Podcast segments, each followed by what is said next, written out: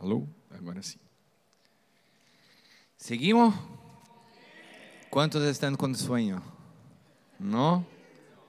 Después de comer lo que comieron, hermano. Hay que tomar un café, dos cafés. Muchas gracias. ¿Puede poner cerquita aquí la agua? Ok. Eh, nosotros estábamos eh, diciendo hoy por la mañana sobre la, la, edificación, sobre el pastor William empezó hablando sobre los peritos, arquitectos, y yo creo que fue una base donde nosotros construimos juntos, ¿no? El perito arquitecto, la comprensión de la ingeniería de la gracia, de exactitud, de pureza, de obediencia, de la maqueta, que es el matrimonio. Eh, y me gustaría eh, eh, tocar en esa tarde el punto de un cambio muy fuerte que se pasa del antiguo para el nuevo pacto, que es la movimentación de las tinieblas. Eh, mucho se habla sobre la influencia de los demonios, pero todos los materiales cristianos que se tienen tratando del asunto están basados en el antiguo pacto. Eso es un problema muy fuerte porque se da una fuerza a las tinieblas más grande de lo que la verdad la tienen en el nuevo pacto. Entonces sería muy importante que podamos salir de las sombras de lo que pasa en ese asunto, lo que son eh, diseños para que se comprenda en lo que es la realidad de la verdadera eh, lucha espiritual que tenemos en el nuevo pacto. Porque hay un cambio de palabras. El antiguo habla de las guerras espirituales el nuevo no hay más la palabra guerra, se, habla lucha. Eh, una cosa es una cosa, eso es una teología profunda, otra cosa es otra cosa. Tome nota. Eso es muy profundo. Wow, habla así conmigo, wow. Tome nota y, puede poner en la internet eh, apóstol cristiano, una cosa es una cosa, otra cosa otra cosa. La gente estaba me preguntando si hay materiales que, que tengo en el español.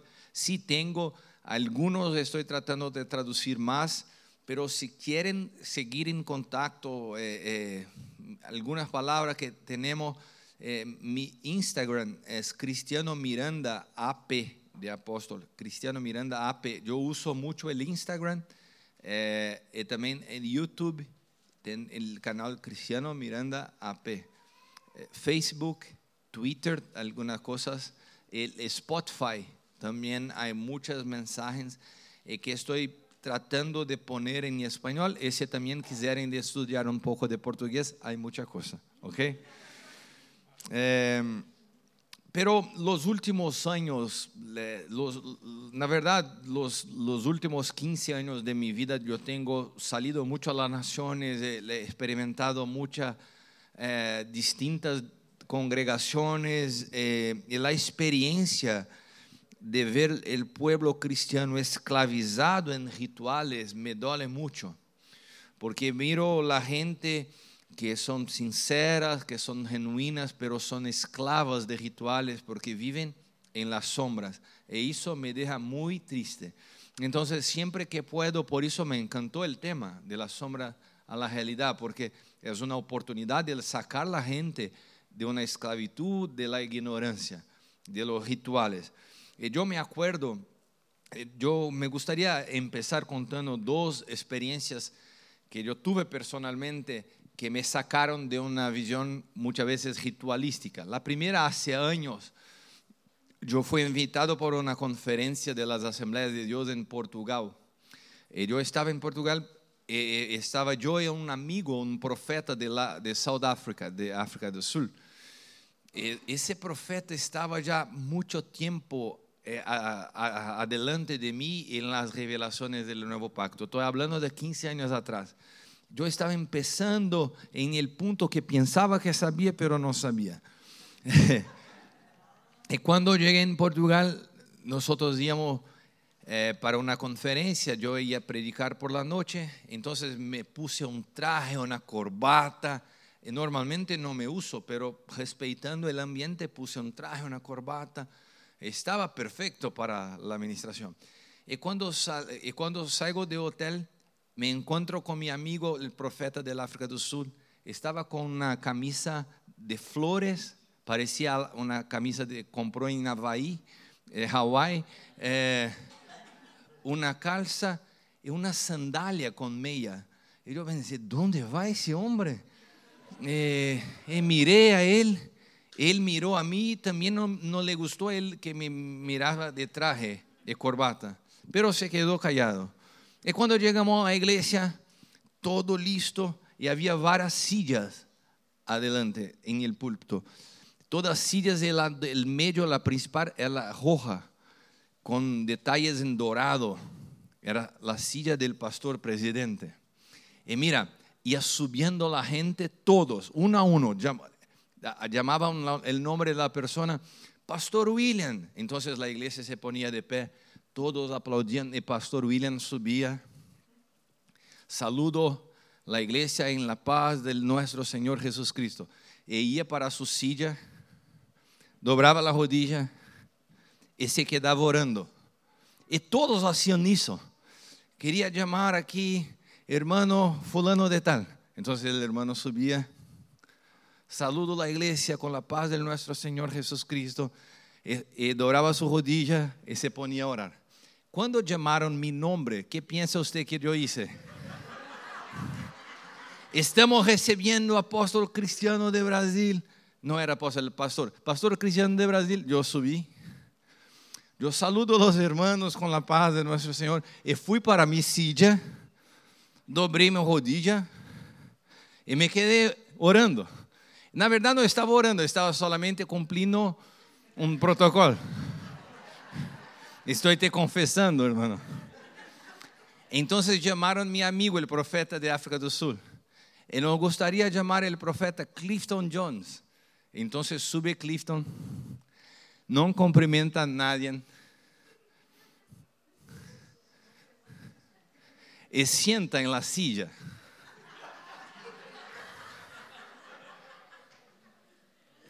Hace así en mí, que estaba, estaba de rodilla. Y miró a mí y me dijo, ¿qué está haciendo cristiano? Yo hablé a él, estoy aquí como todos los otros. Entonces me dijo, así nace la religión. Cuando se repite algo que no sabe por qué, para cumplir algo que otros están haciendo. Eh, eh, Dios mío, yo no sabía más cómo predicar esa noche. En ese día empecé a pensar lo que hacemos, por qué hacemos. ¿Por qué hacemos las cosas que hacemos? Porque hay muchas cosas que nosotros hacemos que son rituales, que nosotros no sabemos dónde se empezó, pero seguimos haciendo ¿por qué? Porque miramos los otros haciendo. Entonces aquilo me despertó para algo. ¿Y qué pasó? Años después, yo creo que ahora estoy hablando, eso se pasó 15 años atrás. Ahora estoy hablando de algo que se pasó más reciente, 4 o 5 años atrás. Ya tenía una experiencia más fuerte con el nuevo pacto, ya tenía la verdad presente. Yo fui invitado a una conferencia de parejas en México. Yo siempre ministro con Leila conferencia de pareja. Hace años, nosotros somos los responsables por el área de matrimonio en nuestra iglesia. Entonces fuimos Leila y yo para una conferencia en el México. En el último día de la conferencia yo estaba ministrando sobre orfandad, el espíritu de paternidad, el rechazo y orfandad. Estaba hablando sobre eso. Y cuando se encerró la predicación, la iglesia llenó adelante. Toda la gente ha venido y el púlpito era el más alto como que tenía una altura de un metro. Entonces yo estaba aquí, miraba a la gente aquí abajo y llenó toda la frente de las personas cuando se encerró la última administración. Y miro una señora, una señora muy fuerte, grande, una mexicana, en el primero, primero lugar, y miraba con los ojos, y cuando miré sus ojos, cuando miré ahí, sus ojos empezaron a, a girar ese quedó blanco. Y ella hacía así para mí.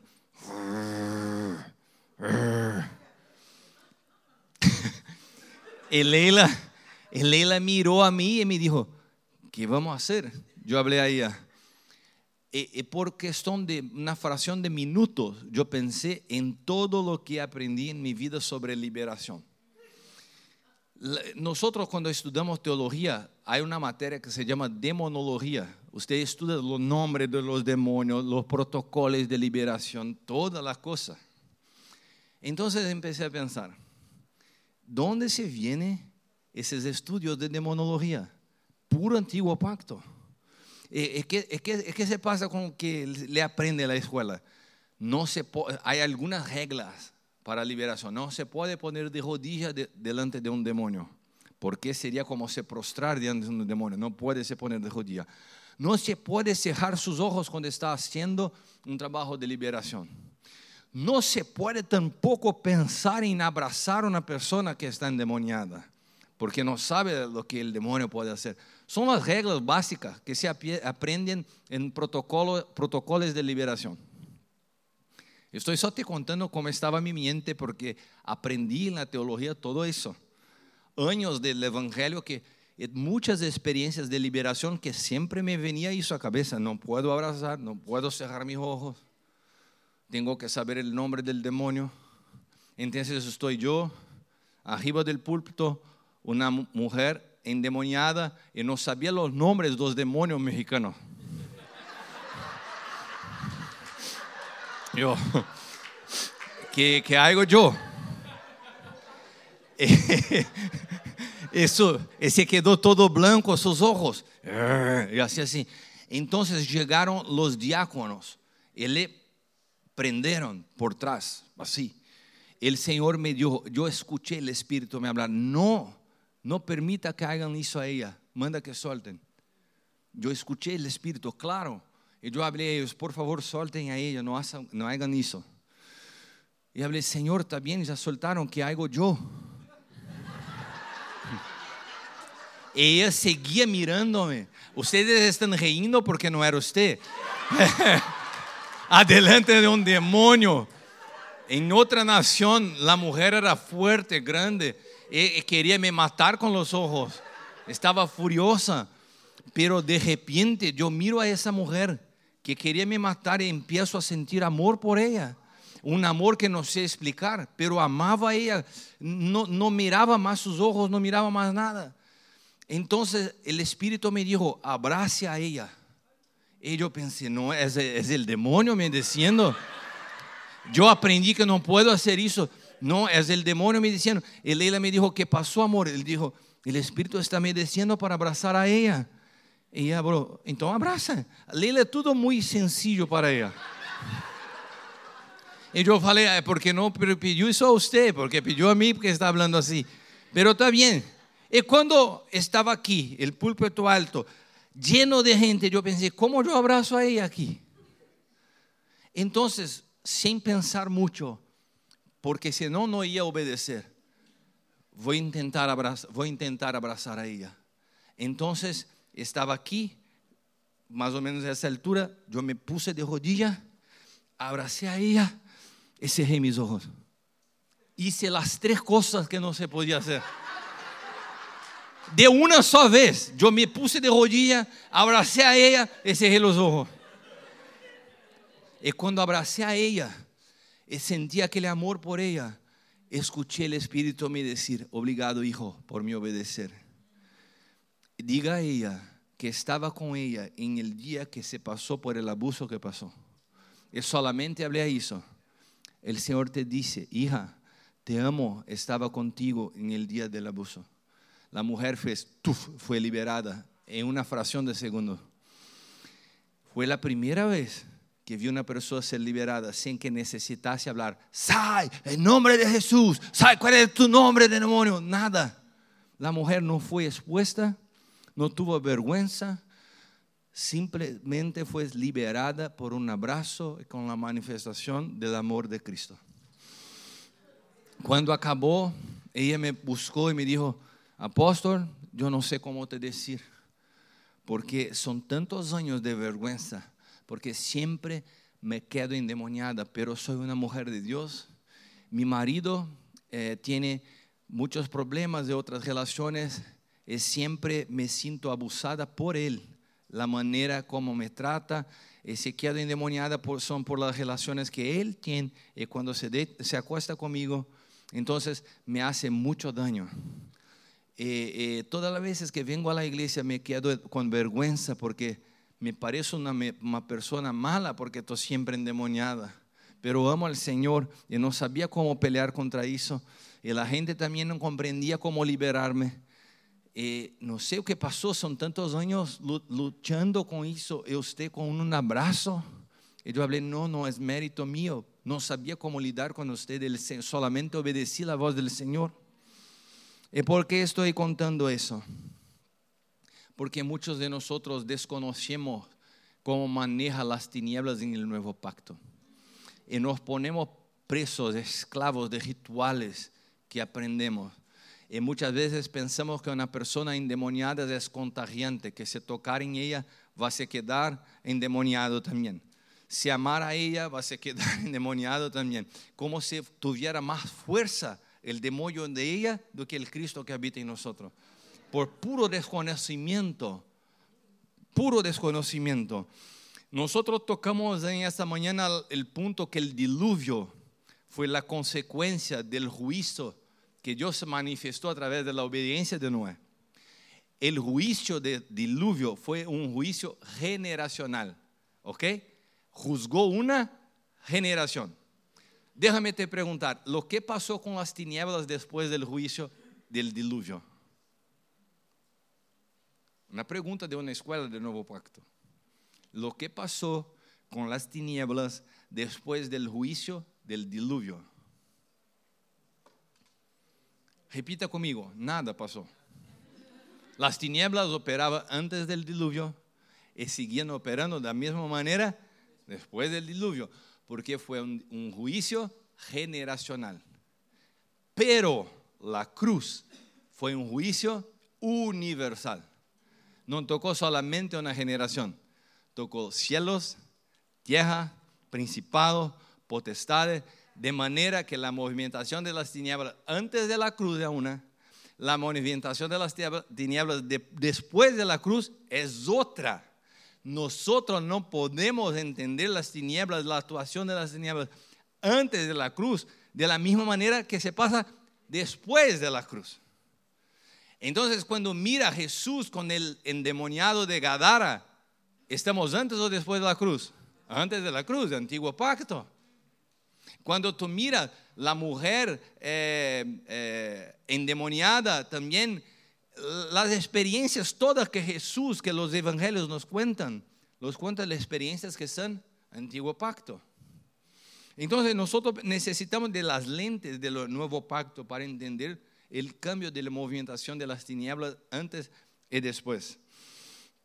Porque el diluvio juzga el pecado de una generación. La cruz vence el pecado, vence la muerte, llevando sobre sí en la cruz los pecados de todas las épocas y dándolo el hombre autoridad sobre principados y potestades.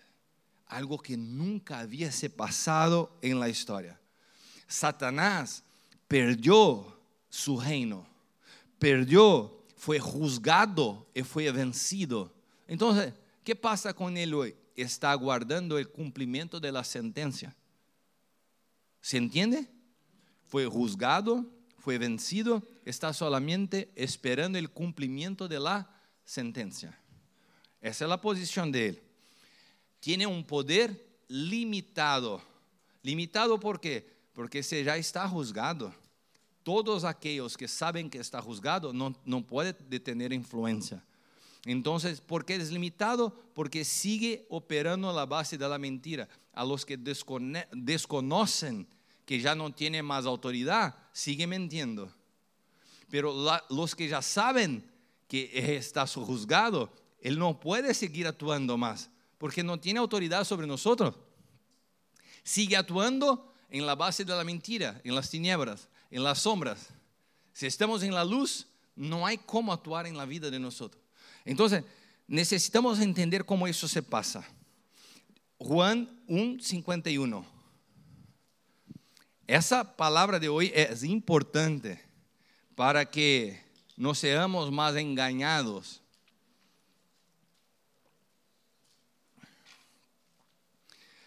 Le dijo, en verdad os digo que de aquí en adelante veréis el cielo abierto y los ángeles de Dios subiendo y bajando sobre el Hijo del Hombre. Juan está diciendo que después de la cruz los cielos están abiertos.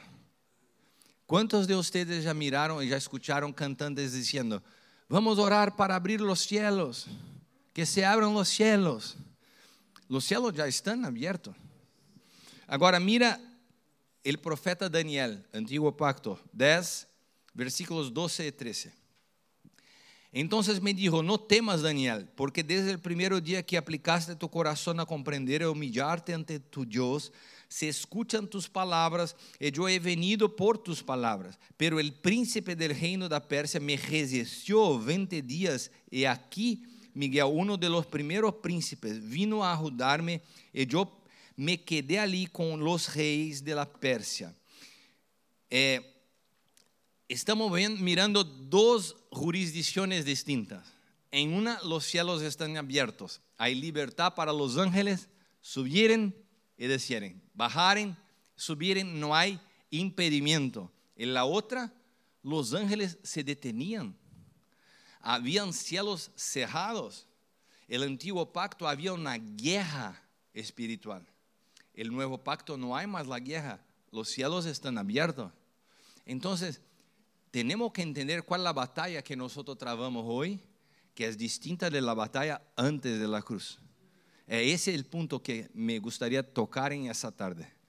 Que usted tenga clareza lo que es la batalla. 17 graus. As temperaturas permanecerão consistentes. No pregunté nada a ti. ¿Qué pasa? Siri es terrible. Desobediente. Antiguo pacto la Siri. Vamos, vamos para Efesios, capítulo 6, verso 12. Mira, no es contra la carne y la sangre que tenemos que luchar. Tome nota de la palabra luchar sino contra los principados, potestades, potencias que cuentan los príncipes del mundo de las tinieblas, contra las huestes espirituales de iniquidad en la región celeste. La palabra luchar es una palabra del nuevo pacto. La palabra del antiguo es guerrear. Pero en el nuevo pacto nosotros no guerreamos, nosotros luchamos. Eh, una lucha esa palabra lucha es una palabra muy interesante porque ¿sabe la diferencia principal de una guerra y de una lucha? ¿Quién puede decirme? Los peritos arquitectos del nuevo pacto, la diferencia de guerra y lucha.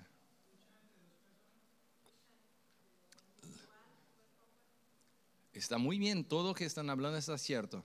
Son sobre dos personas, ¿qué más?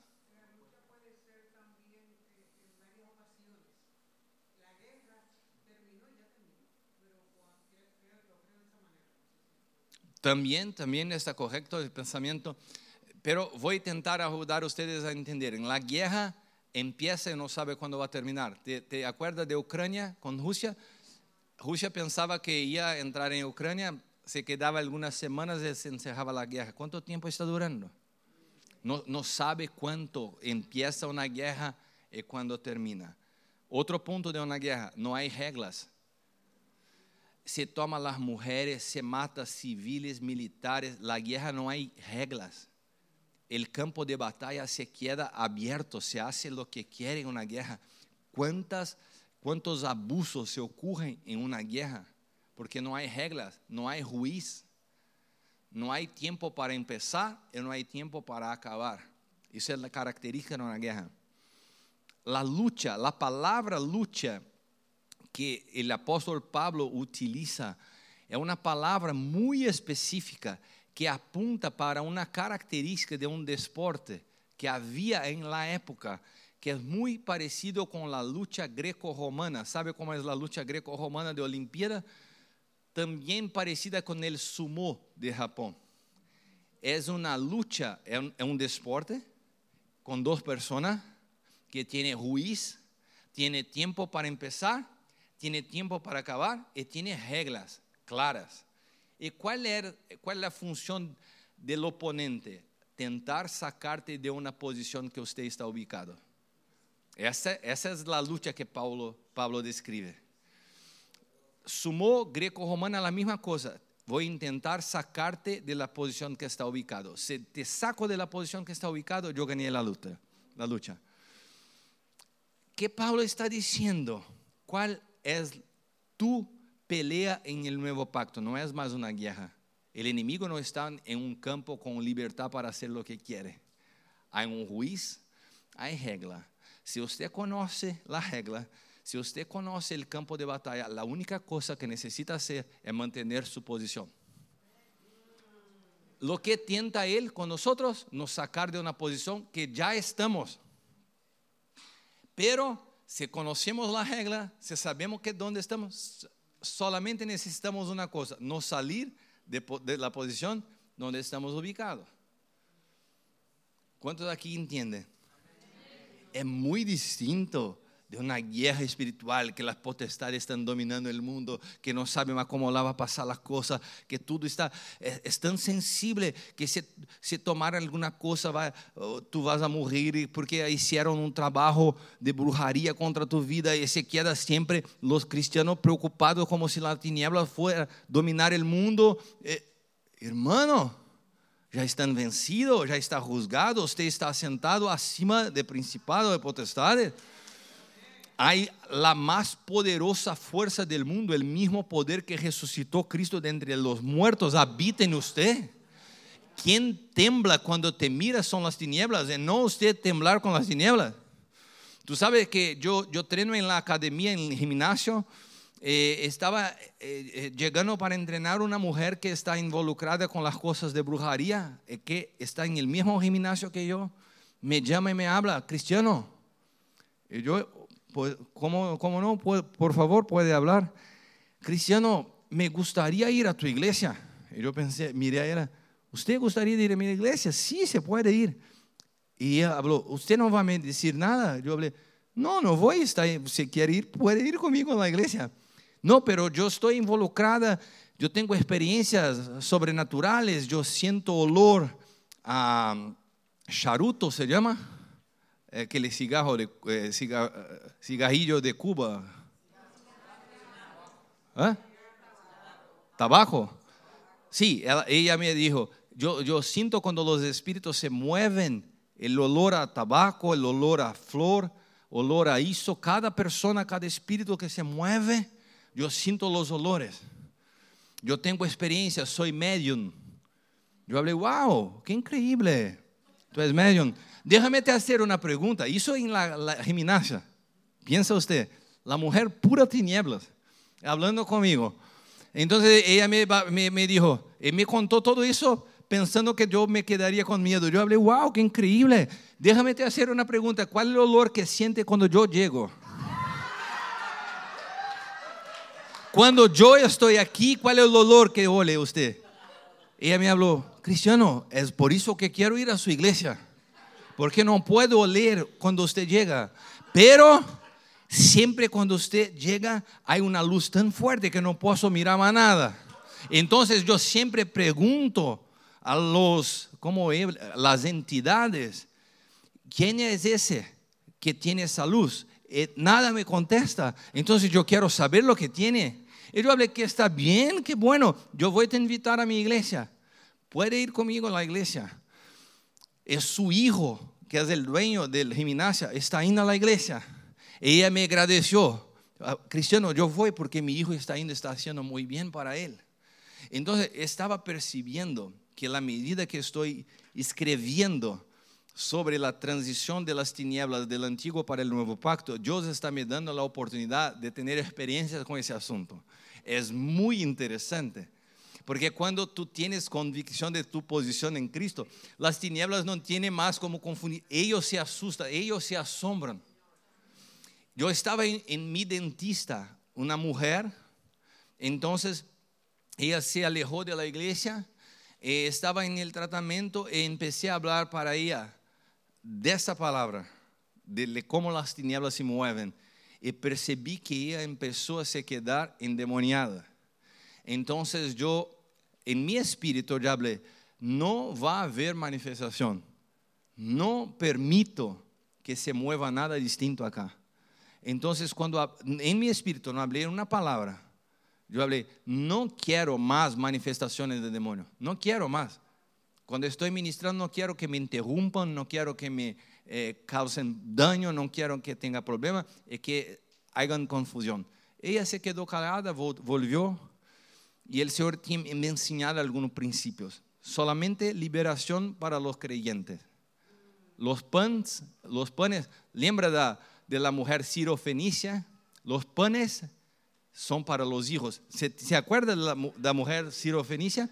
Su hija estaba endemoniada, fue perdida a Jesús. Jesús, no, liberación. ¿Qué, qué es el pan de los hijos? Liberación para los creyentes. No puede liberar, gente del mundo. ¿Por qué?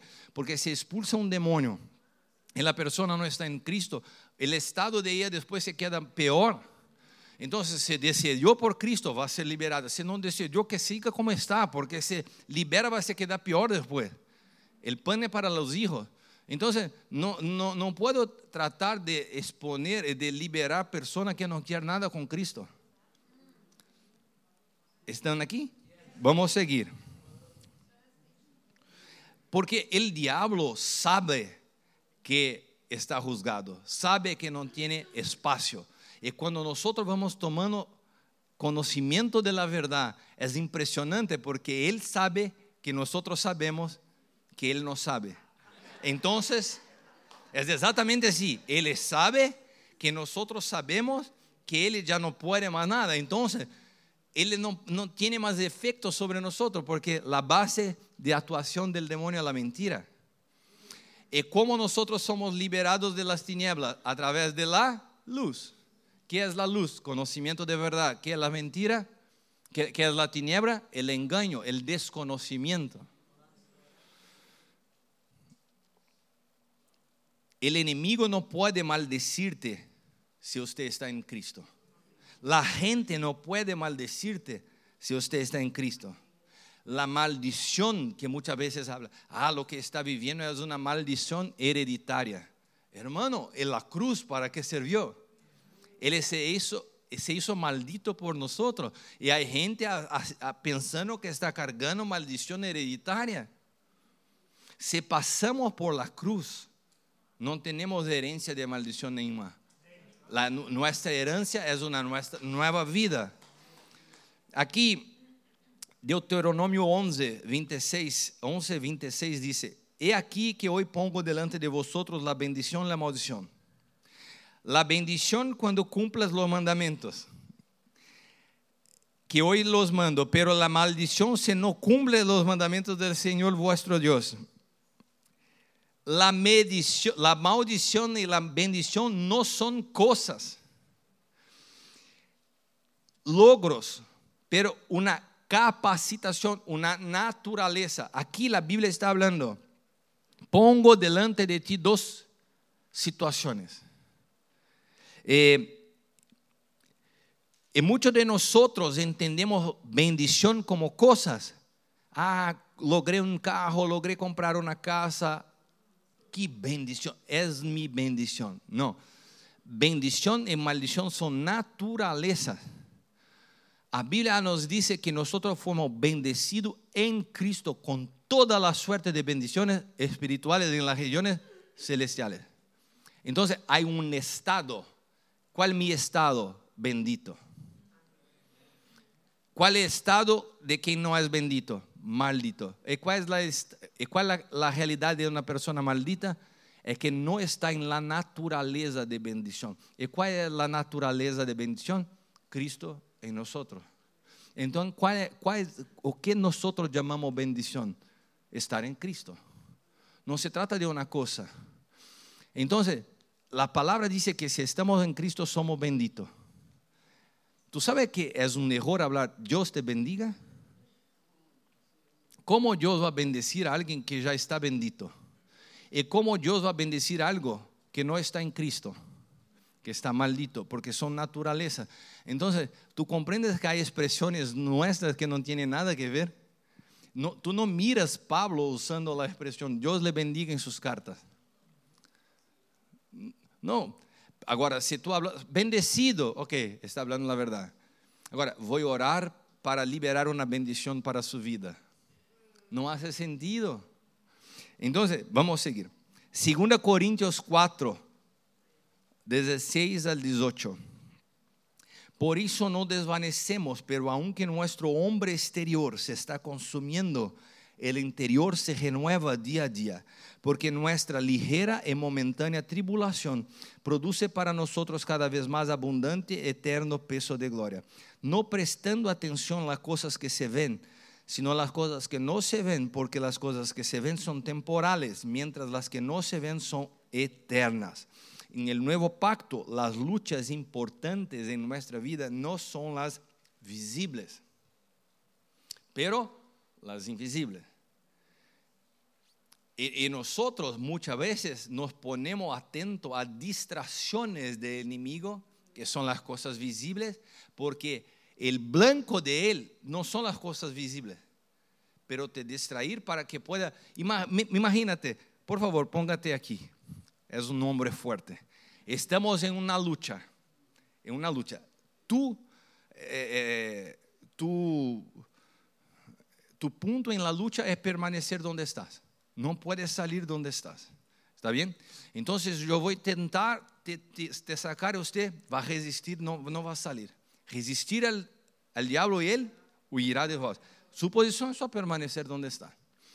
Pero no tengo fuerza para te sacar de donde estás. Entonces, ¿qué puedo hacer usted? Te distraer. Te distraer.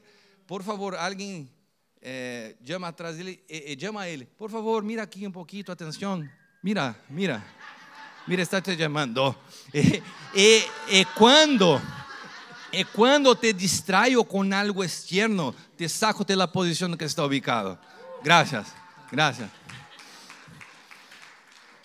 Solamente para que entiendan, solamente para que entiendan algo, las cosas externas que pasan en su vida, sus problemas muchas veces económicos, los problemas eh, personales, todos que son problemas externos, son distracciones porque el blanco del enemigo es sacarte de la posición donde está ubicado.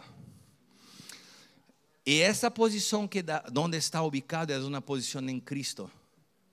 ¿Por qué? Porque la pelea en el nuevo pacto no es las situaciones externas, son internas. ¿Cuál es la grande área que hay que ser conquistada en el nuevo pacto? Es la tierra prometida del nuevo pacto. ¿Tú sabes? Porque Así como un pueblo salió de Egipto hasta Canaán, nosotros tenemos una jornada hoy también, de Adán a Cristo.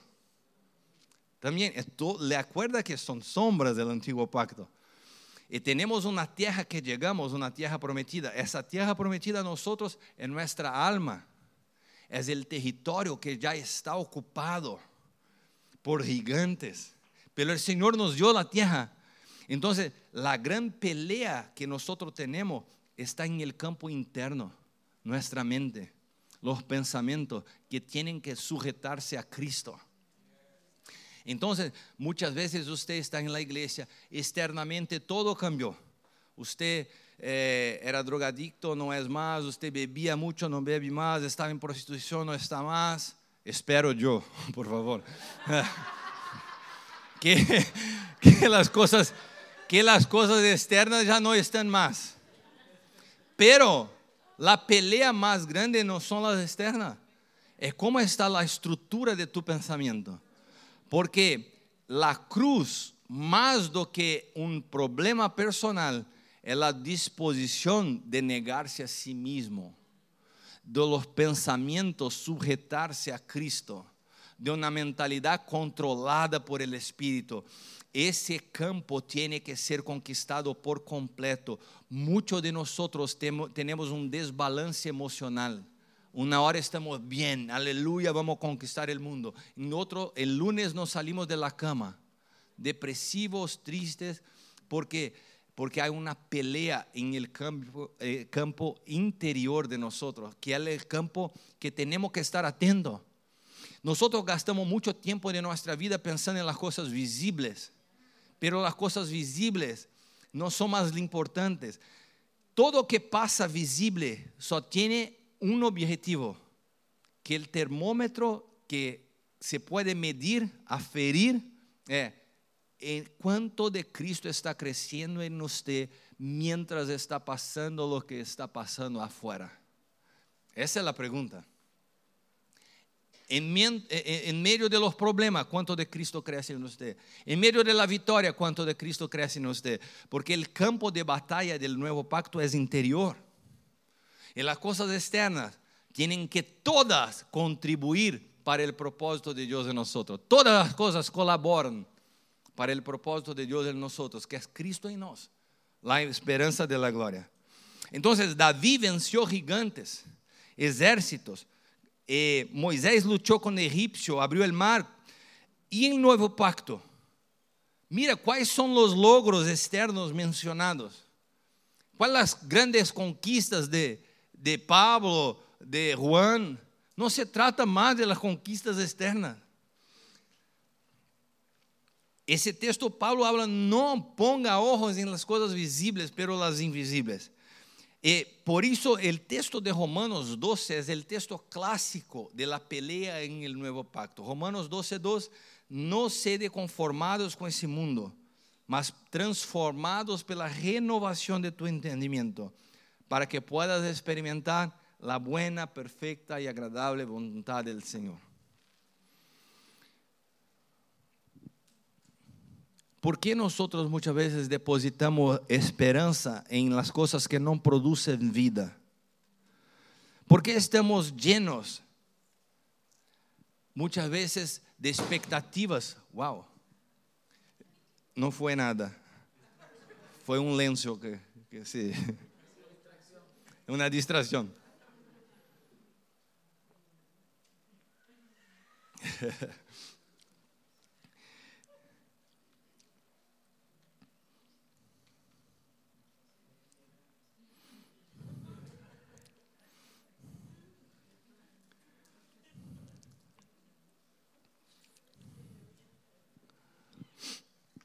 ¿Y, por qué la gente sigue eh, muchas veces en un estado de maldición? Porque nada más es la maldición do que el desprecio a la bendición. Maldición es el desprecio a la bendición. Cristo murió por nosotros. A todos que lo recibieren fue dado el poder de ser llamados hijos de Dios. Y a los que no quieren recibir están en un estado de maldición. Entonces, bendición y maldición no se tratan de cosas, se trata de estado de naturaleza. Si nosotros estamos en Cristo, estamos benditos. Si estamos benditos, estamos llenos de Cristo, estamos llenos de su gracia. Si estamos llenos de su gracia, estamos en luz. Mira ese texto que dice así, si la luz que hay en ti son tinieblas, cuán grandes serán tan tus tinieblas. ¿Cómo hay un tipo de luz que puede ser tiniebla? ¿Puede entender eso? La Biblia habla, si la luz que hay en ti son tinieblas. La pregunta de la prueba, la pregunta para los alumnos de la clase del Nuevo Pacto en Huster, la pregunta que, la pregunta de oro, si tomar cierto esa pregunta se pasa de año.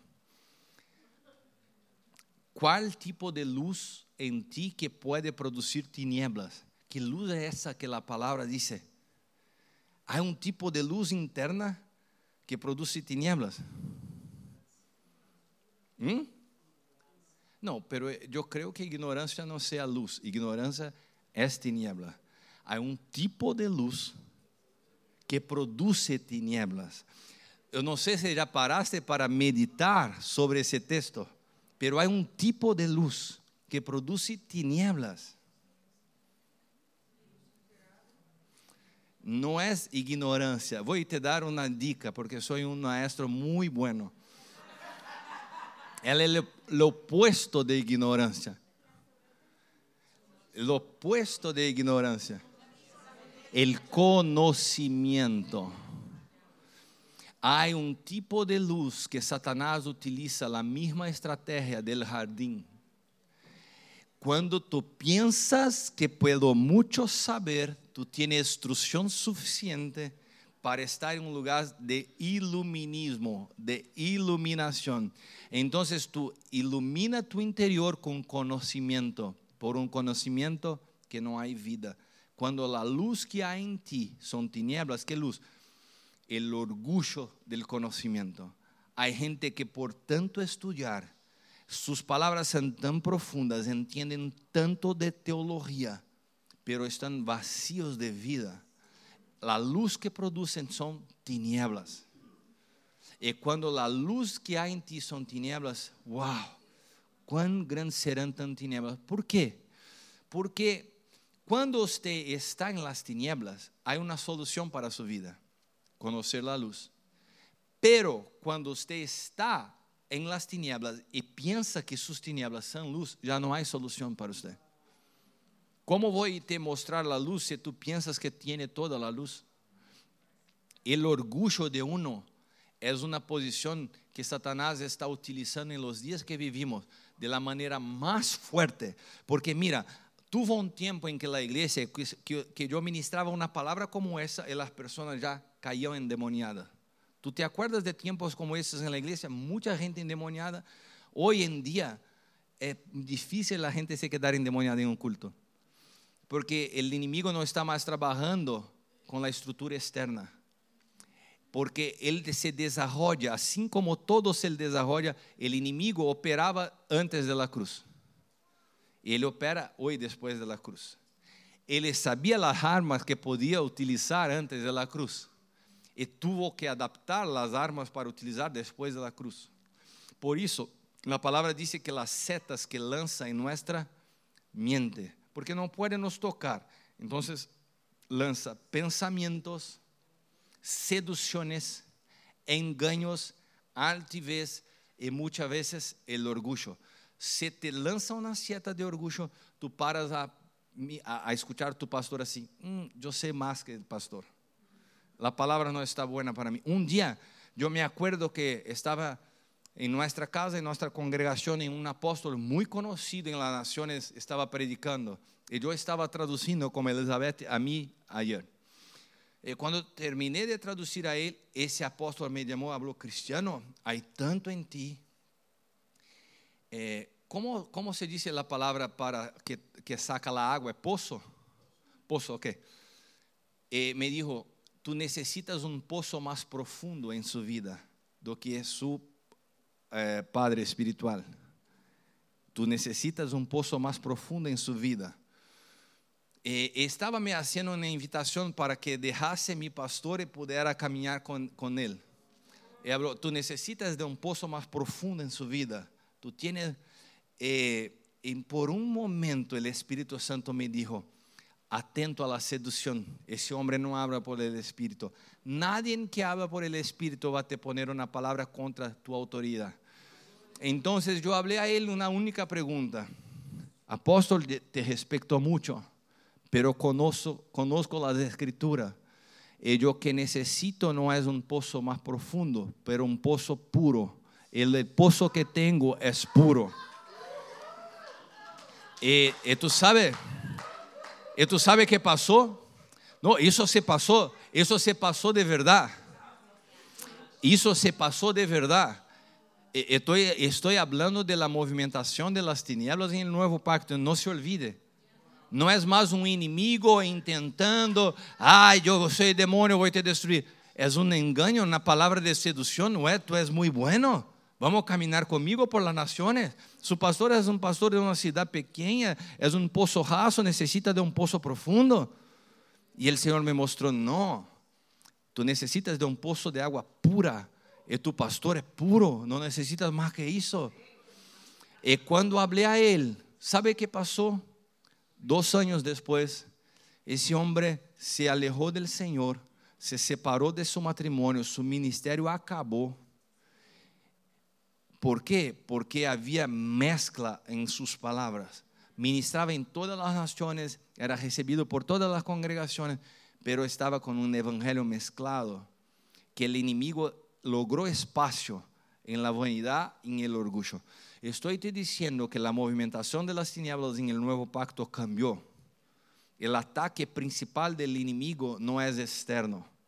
No se trata de brujería, no se trata de nada de eso. Si usted está en Cristo, hermano, estoy hablando para gente que está en Cristo, porque los efectos de eso en la gente que no está en Cristo sigue operando. No estoy hablando de eso.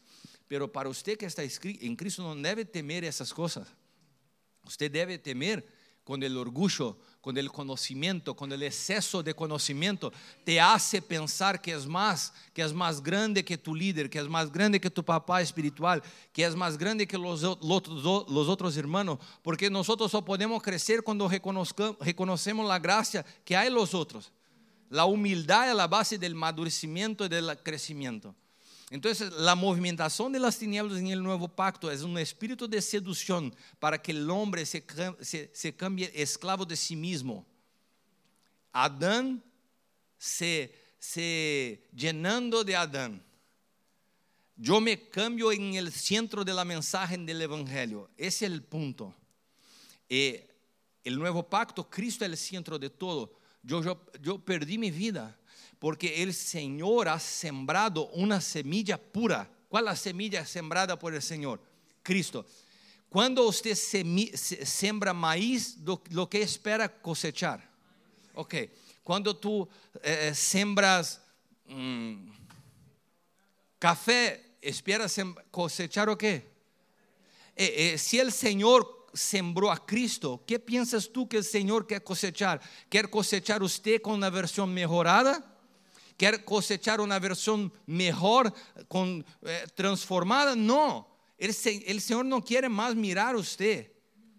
Usted solamente es el campo donde cayó la semilla. La semilla tiene que crecer y te absorber por completo para que cuando mire a ti, mire a Cristo. Así se hace. Así se pasa. ¿Y sabe qué se llama eso? A eso se llama sepultamento sepultar. A palavra sepultar significa apartar de la visión, no más visto, no más voy, voy a ver. Porque después de la cruz hay un sepultamiento. Nosotros hablamos de Getsemane, nosotros hablamos de cruz y nosotros hablamos, eh, eh, ayer hablé de eh, Getsemane, cruz y de la resurrección, pero hay un intervalo, un, un, un gap antes de la cruz y después de la resurrección que se llama sepultamiento. ¿Sabe? Es cuando usted entiende que no se trata de usted. Ah, estoy haciendo tanta cosa y nadie me ve. No tiene que te ver. Se hace las cosas para que se, se cambie en alguien visto, reconocido, no fue sepultado. Si somos sepultados con Cristo, la única cosa que van a ver en nosotros es Cristo. No necesita su nombre, no necesita su ministerio, no necesita tener nada personal en las cosas que hace.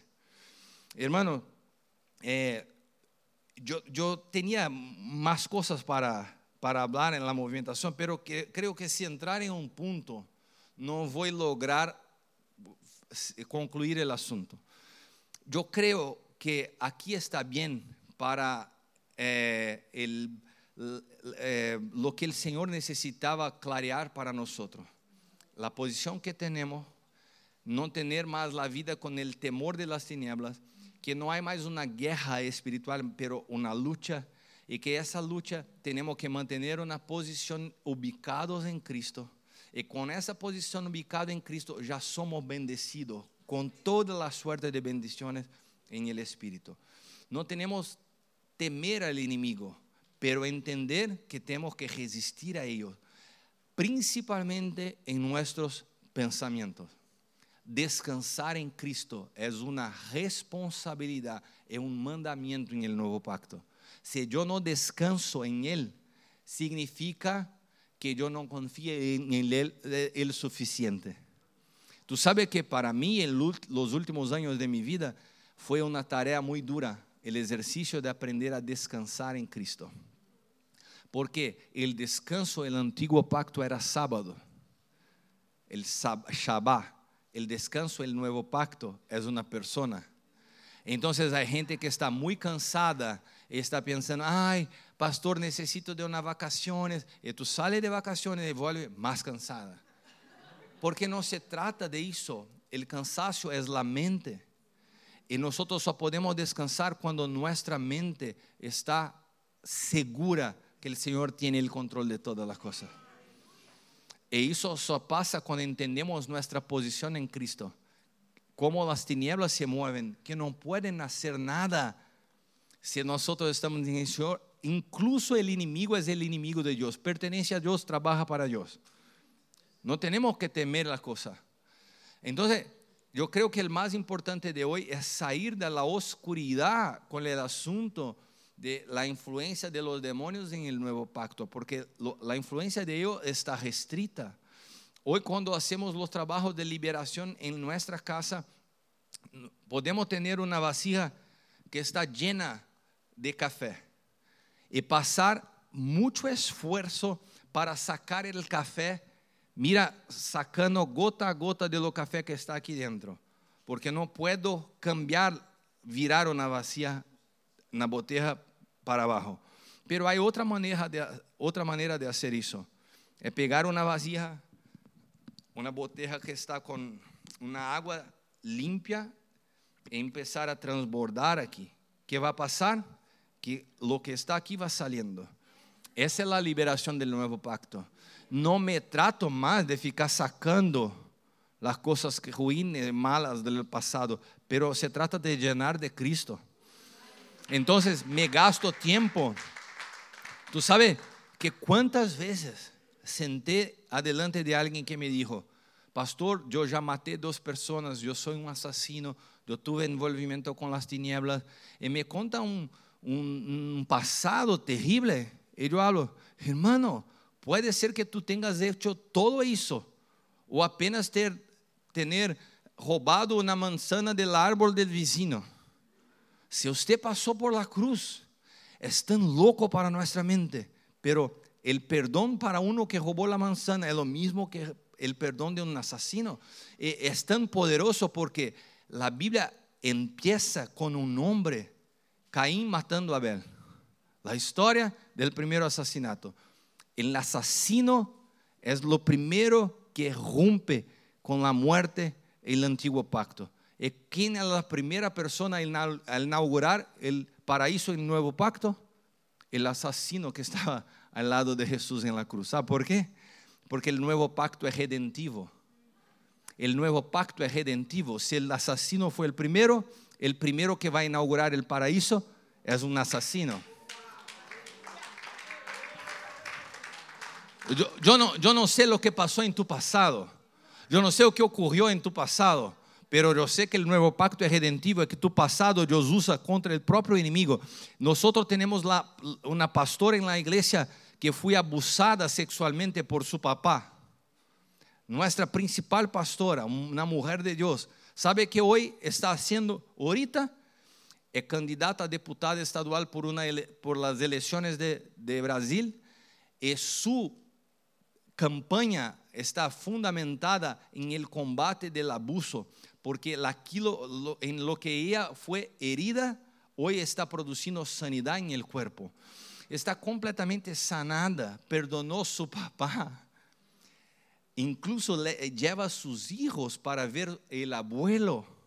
¿Cómo puede una mujer eh, lograr eso en la vida? Abusada, abusada por tiempo por un papá, un hombre eh, esclavo del alcohol que agredía a su mamá físicamente. Estoy te diciendo que el nuevo pacto es redentivo, cambia todo en su vida. Y el, lo, lo, pasado de más dolor es un pasado que Dios usa con gracia, con poder para sanar a los otros. Entonces, si el nuevo pacto es redentivo, tu problema no es tu pasado. Tu problema es la ausencia de luz en las áreas de tinieblas de tu interior. Porque si tuviera la luz suficiente, se, de, permitir ser llenada de Cristo, todas las áreas de oscuridad no pueden detener el que el Señor tiene a hacer en su vida. Me gustaría orar ahorita por, por usted que tiene áreas en su vida de su pasado, de su historia que ainda están bajo tinieblas. Que tú miras, habla, pastor, una área de mi pasado que aún me toca, me cale mal me preocupo, me quedo triste, me siento eh, robada, porque el nuevo pacto es redentivo. El Señor quiere redimir tu historia. Y basta para eso que la verdad presente te, te posúa por completo, absorba su vida. Que usted sea hoy sepultado con Cristo. Que esa vida antigua desaparezca. Y cuando miren a usted, miren a Cristo. Amén. Si puder, cierre sus ojos donde estás.